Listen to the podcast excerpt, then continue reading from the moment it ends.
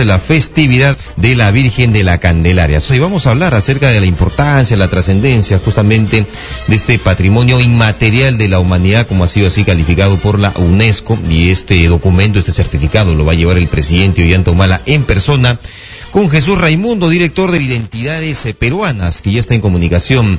¿Qué tal, señor Raimundo? Buenos días. Muy buenos días, Ángel y Siri. Eh, un gusto para mí saludar a, todo el pueblo puneño por esta gran noticia de este gran acontecimiento como es la fiesta de la Virgen de la Candelaria, una de las celebraciones más importantes y una de las más multitudinarias en Sudamérica en estos tiempos. Bueno, preguntarle también con respecto a esta última designación por parte de la UNESCO de eh, la fiesta o a la fiesta de la Virgen de la Candelaria como Patrimonio Cultural Inmaterial de la Humanidad. Entendemos o nos imaginamos la celebración de este año va a estar pues particularmente en los ojos de la opinión pública y del mundo en general. Así es, el hecho de que la UNESCO haya declarado Patrimonio Cultural Inmaterial de la Humanidad corresponde eh, principalmente a la religiosidad que se vive en Puno, y a esta expresión multitudinaria de fieles y devotos a través de la danza, de la música, de las procesiones, de las misas y de todo este ritual.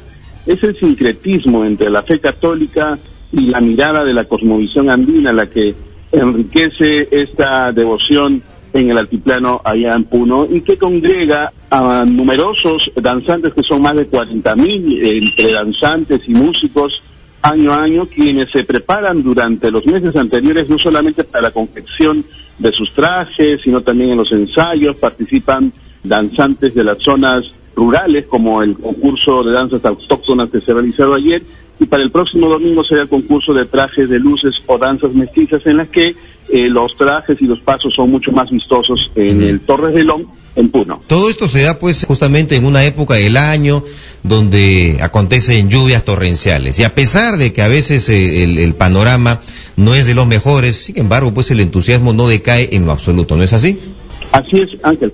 Hay un detalle muy importante que debemos entender. Febrero en el mundo andino es una fecha muy especial por precisamente como tú indicas el de la lluvia, porque la tierra, la tierra, la madre tierra se hace mucho más fértil. Es, es el momento donde la fecundidad, digamos, eh, está a flor de piel, porque luego de esta etapa vendrá la, cosecha, eh, la gran cosecha de productos en el campo, eh, el hombre ganadero, el hombre agricultor, eh, se siente muy bendecido por las lluvias porque es el que va a garantizar, garantizar finalmente que existe una buena cosecha al año. Y por eso también se le rinde un agradecimiento a la mamita Candelaria o la Virgen de la Candelaria por su bendición.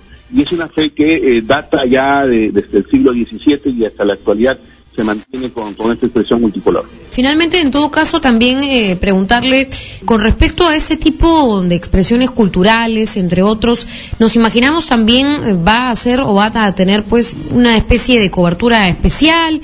Han llegado además distintas representantes eh, políticos, incluso desde la capital, y se ha trasladado a esto. ¿Cuál es la importancia que también esto pueda contar con un apoyo económico, político importante para seguir desarrollándose?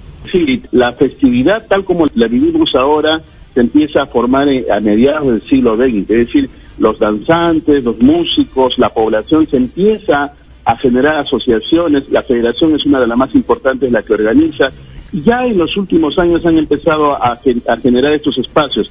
Por primera vez hay una presentación ya más de los políticos, del Poder Ejecutivo, el gobierno regional, la municipalidad, yo creo que eso le va a dar un impulso no solamente a la religiosidad popular, sino también al turismo. Consideremos otro aspecto importante, el gran movimiento económico que se genera en Puno estos días, que son aproximadamente dos semanas de fiesta en, en las calles, donde Puno también recibe a miles de turistas, no solo nacionales, sino también internacionales.